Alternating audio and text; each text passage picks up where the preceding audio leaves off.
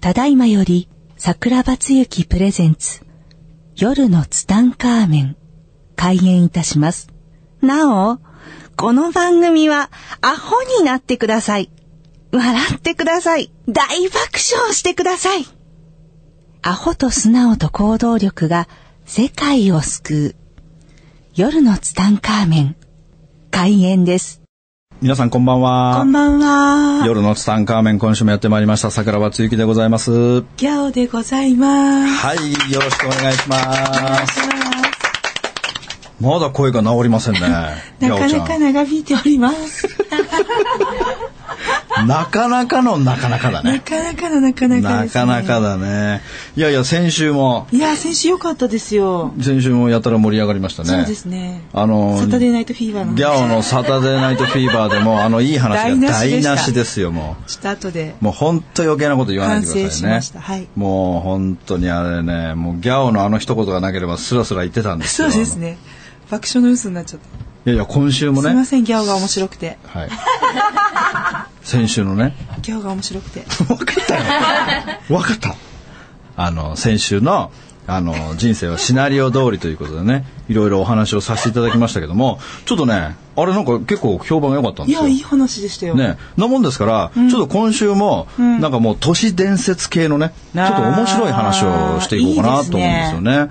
あの、僕の師匠はね、はい小林聖寛さんですよ。うん。正解さん。僕は聖寛さんのおかげで、はいえー本当に人生が全く180度違う人生になっていたのを全部小林聖寛さんのおかげなんですけども、はいその聖寛さんから人生というのはシナリオ通りなんですよっていう話をずーっと教えていただいてたんですよね。聞いてらっしゃったんです。そうそう人生はシナリオ通りしかもそのシナリオを書いてきたのは全部自分なんだよと、でもよくこういう人いますよ自分で書いてきたんだったらこんな辛いこと悲しいこと理不尽なことは起こしませんとか言う人いるんですよ確かに。でもそれはなぜかというと自分の魂を成長させるために上に行ったらさあの自我がないから魂の自分の魂を成長させるために、そういう現象をあえて書き込んでくるんだよね、辛いことを、あえて。そうそうそうあえて書いてくる勉強しに自分の魂の成長のためにねうん。でその聖寛さんはやっぱり人生というのはね、あのおぎゃーと生まれてから平均年齢ぐらいまで生きていくと、大体2万5千人の人たちと出会うっていうふうに言ってくれてたのね、 2万5千人。 2万5千人の人大体1人の人が2万5千人の人と出会うだろどうんとな人でも。そうそうどんな人でも2万5千人の人たちと出会うへえ。そしてその2万5千人の人たちというのは、僕らはもう劇団ひまわりなん ですよ。例えば僕らが死ぬでしょ、死んだ時に上に行った時に会議があるわけですよ2万5千人の。うん。でその中で今回私の、じゃあ今回私は男で行きますと。うん。男で行くので誰かお嫁さんになってくれる人はいませんかで今回お父さんお母さんやってくれる人はいませんか今回子供やってくれる人はいませんかっていうのを上で会議するんですよみんなで。みんなでもう大会議ですよ変なのもう人生の会議だから変ですね。変じゃないよでねやっぱ根性において嫌いな人とかいるじゃないですかいる。いるでしょ吉村吉村課長とかさ 私嫌われてんの。倒れそう。嫌な人いるじゃない倒れそうこの人なんでこんな嫌な人どなうんだしてろうそのって例に私を選んだんですかいや倒れちゃう偶然だよ偶然偶然うん、でそういう嫌な人がいた時っていうのは、その嫌な人こそ自分がもうその会議の時に、うん。今回やっぱ自分の魂を磨くためには、うん嫌な人ってのは絶対必要なんですよ、みんながいい人じゃおかしいでしょ成長のために魂の成長がないわけですよ、はいだからそういう人そういうために嫌なやつっていうのを絶対作るんですよねでその時に、その嫌な役を頼める人っていうのは本当に自分が仲のいい人しか頼めないのよそういうことあだから根性では本当に嫌な人っていうのは実は僕らのふるさとの上の世界に帰ってみたら、自分の本当の親友だったりするんだよねあ。感謝しかないですね。そうなんだよそう思っていねくと嫌な人に。もまあそういうのも、僕経験上たくさんあるわけですよ。僕のね、今度、今度しようね。僕のあの、ほら、嫌いな人シリーズっあ、てやあるりじゃないまでしょすう、やりましょう。嫌か。いな人シリーズ。この嫌いな人がいたがゆえに僕の人生が劇的に変わってったっていうシリーズ。まあまあ今度しましょう今度やりね。ましょう。で、まあそういう話を千賀さんにね、えーずっと教えていただきながら、実は私は、うん。その、やっぱ人生のストーリーって考えるの大変じゃないですか。大変。だってね、平均年齢まで生きた生きるとしたら、膨大な量ですよ。うん、今80年ぐらいですか、まあそうそう。イベだからさ、80年間のイベントを考えるってさ、すごい大変じゃないで すか。大変ですよ。大変ですよ。何歳の時に誰に出会って、何歳の時にこんな事故に遭ってとかさ、一つ一つのイベントを全部自分で組み立ててくるってすごいですねすごいことでしょあの日あの時この人がこれを言ったから、そうそうそう私はそ。こう思ってこう行動したみたいうな。そうそう、全部そのね、台本を、人生の台本ですよ。大変。大変じゃないですか。はいだから、聖寛さんは、根性においてね、うん。そのシナリオを書くのが、ものすごい面倒くさかったんだって。聖火さんが聖華さんが。うんで、めんどくさいから、私は前世と全く同じ人生にしましたってわけ。へえ。で、聖寛さんの前世っていうのがあるわけですよ。うんまあ人間に生まれ変わること10万回だから何回も何回もこう輪廻転生しながら、うん聖寛さんは今回生まれてくるにあたって、はい。シナリオを書くのはもうめんどく さいと。だから、自分の前世と全く一緒にしようって決めて生まれてきてるわけ。へえ。そしたら、それは誰かっていうと、聖華さんの前世は、石田梅岩っていう人なんだよ。石田、バイガン。石田梅岩ってもう超有名人。石田は普通の石田に、梅という字と梅に岩。岩という字そでうすね。。石田梅岩。この人はね、1685年生まれだから、今からちょうど330年前ですね。 330年前の方。へ江戸時代の方ですよね。え。でね、この話をね、聖華さんからね、えーよく聞かされていたんですよね、この石田梅岩さんの話を。本当ですか私初めて伺いました。ラあブさんあから。そうですね、講演会とかでは、話せなあいんまり喋ってなかったかな。本当に。はい。よくご飯食べてる時とかに、この話を振ると、ああ。よく話してくれたんだよねそうなん。だこの石田梅岩さんって何してる人かっていうと、だから根性での聖岩さんと全く同じことしたんですよ。もう、なんか、し、し、喋る人ですよルーツに残ってるんですか残ってますよ。石田梅岩って調べたら、もう本もたくさん出てるし、要するにその、江戸時代に、あの、この方はもともと、あの、37歳の時にね、自分の師匠っていう人と出会うわけ。その師匠に出会って、師匠の話をたくさん聞いてるうちに、この話は、たくさんの人たちに広めた方がいいっていうことで、45歳になった時にね、石門神学っていう学問を、この梅岩さんが考えるわけ。で、これはみんなに聞いてほしいっていうことで、うん。この、でも聞いてほしいって言ってもさ、なかなか人がいない時に、うん。自分の家、家で喋ってたんだって。だけども、聞いてくれる人がいないから、しょうがないから家の前に、家の前に出て、うん普通に歩いてる農民たちに、うんすいません、私の話を聞いてもらえませんかって言って、で、みんな忙しいから、いや、私はいいですとか言ってる中で、たまたま一人の人が、あ、じゃあ、ただならいいです。ただで喋ってたのね、石田バイカンさんは。だから、ただなったら、じゃあ私聞きますって言って、一人の人が、話を、バイガンさんの話を聞いてくれたわけ。で、バイガンさんの話は何かっていうと、どんな話をしたかっていうと、平民の、平民の人たちのために、簡単で実践的な道徳っていうのを教えてたんだよね。道徳。まあ実践学だよね。うん。だから簡単な、難しい話じゃない。ものすごくわかりやすく簡単に、こういう風にしていったら人生って良くなっていきますよっていう実践学を、そのバイガンさんは教えてたわけ。なるほど。で、たまたまその一人の農民の人が話を聞いてくれて、そうしたらその人がすごく感動してくれたわけ。うーん。で、感動して、明日も来ますって言って、その人一人だけずっと通ってくれてたの。へえ。で、バイガンさんはずっと無料で話すのね。お金取らないから、だからその農民の人が自分家で採れた野菜とかを持ってくるよと。うーん。で、これは私一人で聞くのはあまりにももったいないって言って、自分の友達を連れてくるよと。うんうん。連れてくるようになって、そんなことをずっと繰り返していたら、いつの間にかもう1年半後にはね、自分のところにもう熱狂的な、その信者というか、もう自分の弟子がもう20人できてたの。うわあ、すごい。そして最後には、もうその部屋に入りきらないというか、うん。うちにも来て喋ってくれ、うちにも来て喋ってくれっていうオファーで、うん。全日本全国180カ所すごでーい。、ずっとその石門神学っていうのをずっと喋ってたの。すごいですね。すごいんですそよ。こまで行きますか。そうですよ。本当この人はね、すごく影響を与えてて、あの、葛飾北斎っているじゃないですか、絵描きのね。はいはいはいあの人なんかも、このバイガンさんのことが好きで、そのバイガンさんの教えを絵に描いてたりしたんだよね。へえ。だから当時の、あの、徳川吉宗っていうね、八代将軍もいましたよ。あ有名この吉田、よあの、徳川吉宗も、んあのね、その自分の部下たちに、このバイガンさんの話を聞かせに生かしてたっていうね。ねえ学ばせてたんですそう、学ばしてたんですよ。だから農民から武士まで、バイガンさんの話を聞きに行ってたんですよ。うーんで、結局、セイガンさんはさ、その2万5千人っていうのは、あの、毎回毎回一緒なんですっていうことを言うわけね。ってことは、僕が今回セイガンさんとご一緒させていただいてたってことは、その江戸時代の時も僕がいたってことなんだよね。だからきっと、そのセイガンさんじゃなくて、その石田バイガンさんのね、本心っていう本があるんですよ。ここには本心っていう本、バイガンさんの、あの、半生を綴った本があるんですけども、はいこの本を読むといろんな登場人物が出てくるんだけども、うんその中に自分がいるんじゃないかって思いながらね、いそうなんかいそうじゃないですか、僕なね。んか悪ガキみたいねな、そうそうそう。またね、問題を起こしてね、まそうた、ですね多分ね、バイガンさんの時もまた波紋になってんだようんね。怒られてそうそうそう、また怒られてんだよね。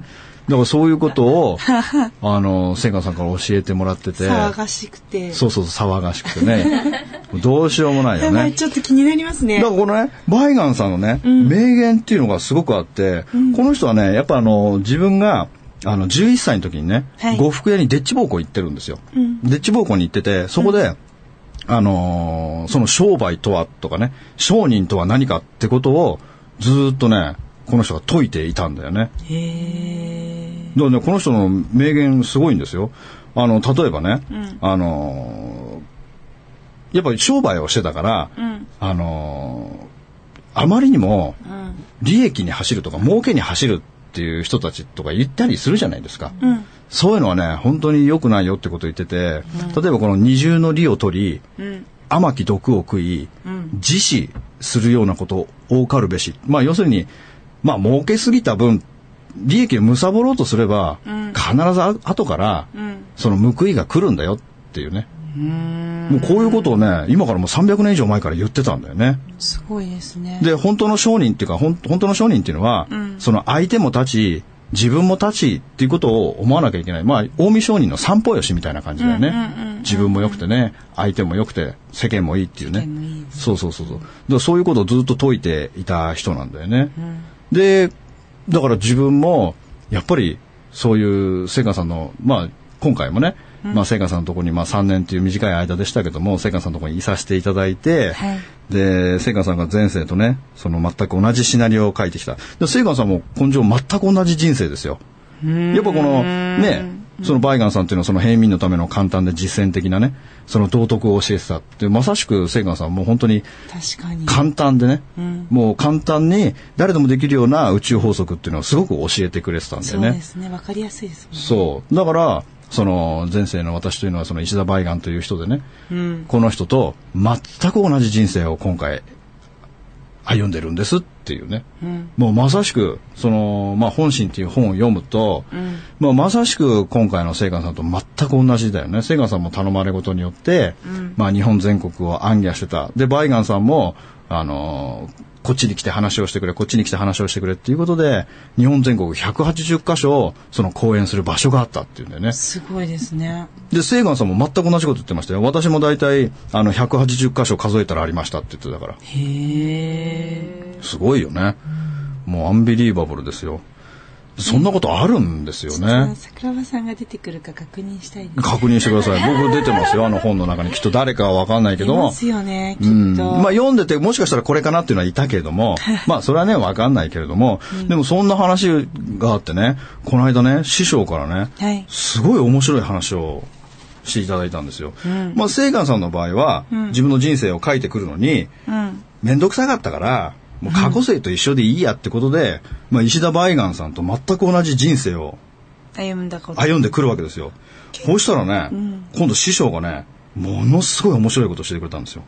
何このセイガンさんと、まあ、バイガンさんっていうのは結局、輪廻転生によって、まあ、生まれ変わってきたわけじゃないですか。同じ魂なのねそしたらね、人生には、世の中には、100年周期で、同じ人生を送る人が出てくるんだっていうわけですよ。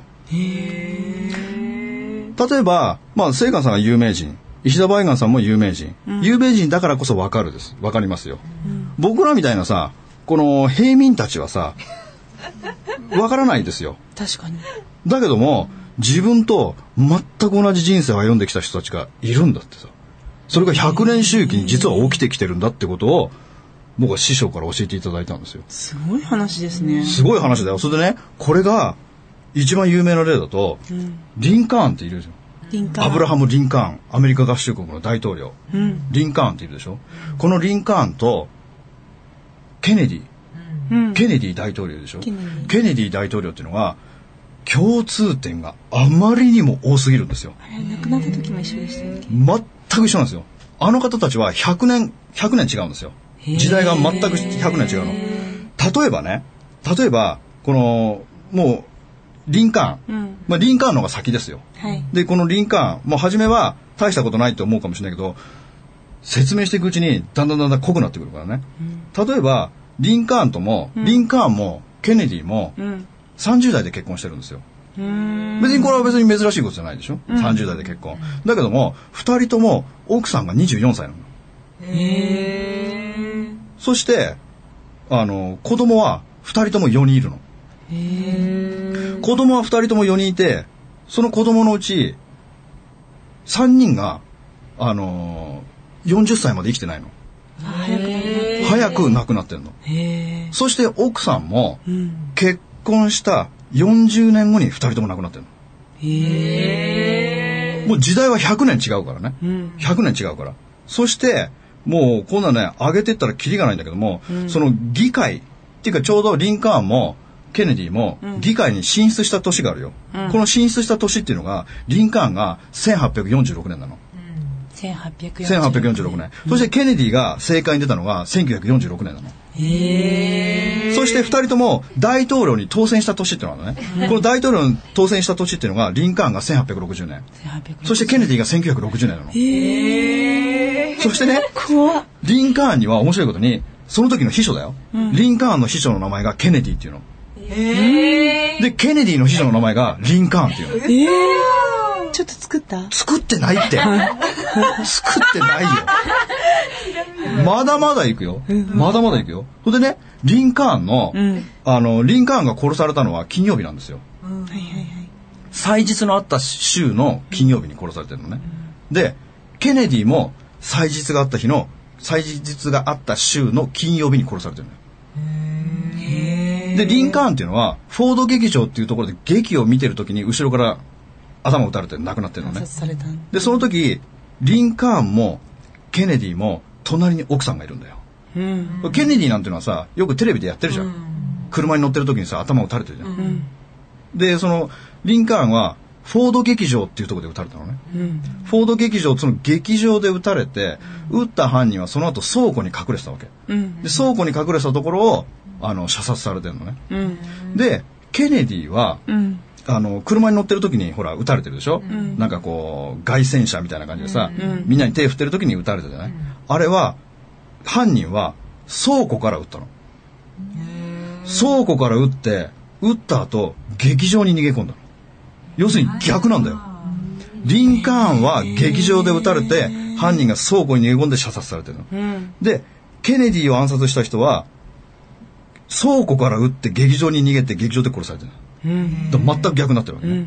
で、りあのー撃たれてるでしょで、ケネディが殺されたのは、フォード車。フォード車っていう車があるよ。フォード車のリンカーンっていう車に乗ってたの。うん。リンカーンかっこいいですね、あのリンカーン。へえ。ーン。ほんでね、リンカーンとケネディをさ射殺した犯人、犯人たちの生まれた、生まれた日がね、一人、リンカーン殺した人が1839年。うん。で、ケネディ殺した人が1939年。やだうん。こんな偶然ないでしょ。怖っ。で、あのーリンカーンもケネディもん暗殺された後、結局ほら、副大統領が今度大統領になるわけですよ。うん。その二人とも大統領の、副大統領の名前がジョンソンという名前だった。アメリカそれでいいんですかいや、いいんだよ、アメリカは。とにかくこの100年違いの、この共通点っていうのがね、あまりにもありすぎるいんだよや、すごね。いですね。びっくりするじゃない、うん。だからこういうのはさ、本当に、まあ、まあ、セイガンさんとバイガンさんじゃないけども、うん。もしかしたら、まあ二人はさ、同じ魂で、うん。もう今回もさ、そのリンカーンが、まあ上に行った時に、まあちょっと考えるのめんどくさいやと。もう考えのめんどくさいから、もうリンカーンとももう前世と同じのにしようって生まれてきたんじゃないかと思うような感じですよね。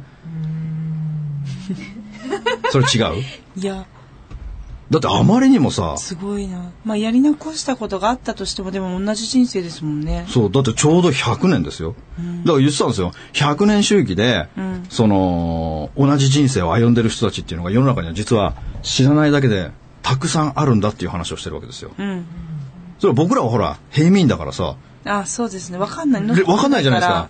だってこんな平凡な人生って他にもたくさんいそうじゃないですか。検証のしようがないです。そう、検証の必要がないから、うん。すごくそれはね、思うんですよね。もしかしたら自分っていうのもどっかに自分と全く同じ人生を送ってた人がいるのかもしれないよね。かもしれない。でもこれさ、ほら、ドッペルゲンガーってあるじゃないです か。あ、顔が同じ人いやもう、顔も姿も同じ人。でもドッペルゲンガーっていうのは同じ時代なんだよね。うん。同じ時代に、うんうんあの、僕知ってる話でね、なんかね、有名な話でね、北裕二さんっていう人がいてね、この人が自分の家に帰ったら、自分の書斎にね、自分がいるんだって。怖い。で、これ、どう見ても、後ろ姿、自分の後ろ姿は見たことないけども、明らかに自分だと思って、うん顔を覗きに行ったら、その人が走って逃げてったんだって。だから結局顔を見れなかった。で、この北家、呪われた北家って言って、3代続いてずっとそういうことがあったんだって。で、ドッペルゲンガーって自分と同じ、その自分、まあ自分の分身みたいな人を見ると、必ずその後病気になって死ぬっていうのが決まってるんだよね。怖い。だからその北家呪われた北家っていうのは、もう3代自分の子供それから孫、全部そのドッペルゲンガーを見て亡くなってるんだよね。なん、なん、なんなのこの 空気。どうしちゃったのこの空気。嫌だなと思 って。ねえ、ほんと嫌だよね。どうするこのツタンカーメンのこれ夜スタ収録でさ、この収録部屋に入ってたらさ、ギャオがいたら嫌だよね。嫌だ。嫌だよ ね。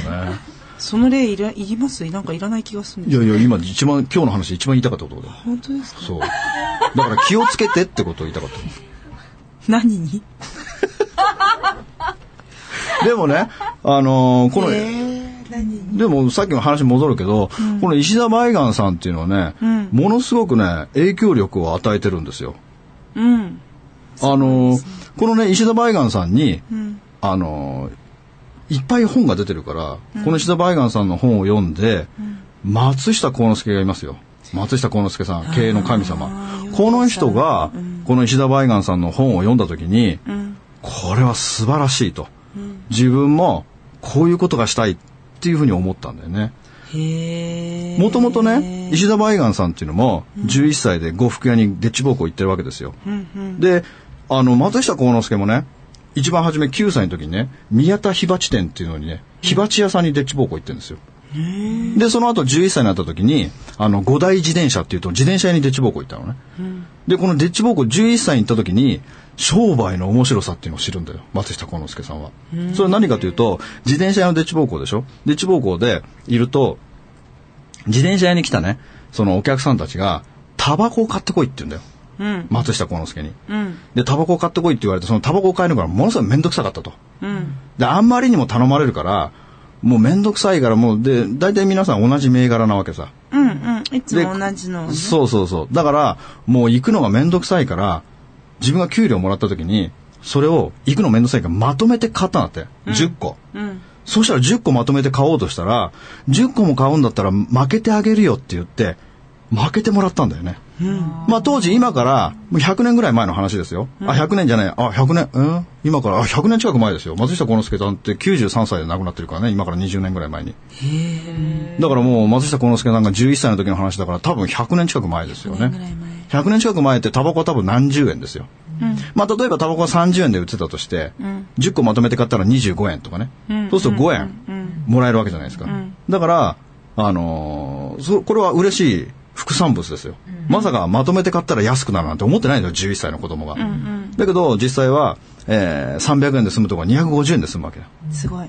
そうすると、1個売ると、あのーまあ、何円か、まあ、5円ぐらいかもしれないけども、うん得をするわけですよ、うんで、この時に、商売の面白さっていうのを知るんだよね。で、ほら、結局、お客さんも喜んでくれるでしょうん。例えばお前、ちょっとお前タバコ買ってこいって言われた時に、ありますもうここにあります、用意してありますとかってタバコを出したらさ、うんうんうんお客さんもすごく喜ぶじゃない気が利くなってそう、お前気が利くなっていうふうに言われて、どんどんどんどんなんかそのタバコのね、個数を増やしていって、どんどん安く買っていったっていう話があるんでね。で、この時に、その商売の面白さっていうのに、松下幸之助さんは目覚めるっていうね。だから自分のその商売の原点は、あの子供の時のタバコを頼まれた時から始まってるんだっていうね。だから人生は頼まれ事っていうのをセガさんに教えてもらったけども、本当に、あのー松下幸之助さんもその時タバコを買ってこいという頼まれ事から自分の人生が始まっていったんだよね。で、松下幸之助さんってさ、すごい人でさ、あのー、93歳で亡くなってた時に、あの、肺炎かなんかで亡くなってるんだよね。肺炎肺炎。この肺炎で亡くなってた時の、最後の死ぬ間際の一言って何て言うんだっけあの、はね死ぬ間際の言葉があるんだけどもね、その死死ぬ間際の言葉っていうのは、最後ね、喉に痰が詰まるんですよ。うん喉に痰が詰まったから、あの、その担当のお医者さんがね、うんすいません、ちょっと苦しいですけども、痰を吸いますからねって言って、なんかこう、太いストローみたいなのを、うん口に刺すのがありますよ。うんその時に、松下幸之助さんが最後に、その、ちょっと苦しいですよ、すいません、ちょっと失礼しますって言った時の一言がすごい素敵な一言なんでね。うんお願いするのはこちらですからありがとうって言ったんだよね。これが最後の一言なんでね。へえすごいでしょなかなか言えないですよ、お願いするのはこちらですありがとうっていうね、まあ、この一言を残して、まあ、幸之助さんは亡くなっていったんだよねまあ本当にね人生っていうのはまあいろいろありますよありますけれども、やっぱり僕は本当ね人生はシナリオ通りまあ先週も話したけども、はいやもうゴールは決まってる、でゴールは決まってるけどもその途中の紆余曲折は、えー自分のね自分の行動言動によって変わってくると、でまあバイガンさんにしろセイガンさんにしろ、まあ、さっきのねリンカーンにしろケネディにしろねすごまかあったいですろねんな人生があるけれども、もしかしたら自分は誰かのコピーを演じてるかもしれないし、もしかしたらね、えー、めんどくさいから前世と一緒でいいやって言って同じ人生かもしれないし、それはね、まあわからないけれども、でもやっぱり、千賀さんがいつもおっしゃってたようにね、目の前に人にここに火を灯すっていう言葉をずっと続けていけば、きっとね、えー人生も好転していくんじゃないのかな。そして、辛いこと悲しいことあったとしても、うんまあ、釣ってればいいことがあるわけですよ。僕の携帯がね、見つかったように。そうですねはい。いやーいいですねなんか安心していいことしてそう。向かっていきたいですね毎日そうそうそうそう懸命に。まあいろいろあるけれどもね。うんはい楽しくやっていきたいですねまあ今週もね、はい週末も笑顔でそうですね過ごしていきたいですね。はい、はい。今週はここら辺であはい。ありがとうごりざがいうとごましざいた。ましたこの番組の提供は、自由が丘パワーストーン天然石、アメリの提供でお送りしました。スマイル FM はたくさんの夢を乗せて走り続けています人と人をつなぎ地域と地域を結びながら全ての人に心をお伝えしたいそして何よりもあなたの笑顔が大好きなラジオでありたい 76.7MHz スマイル FM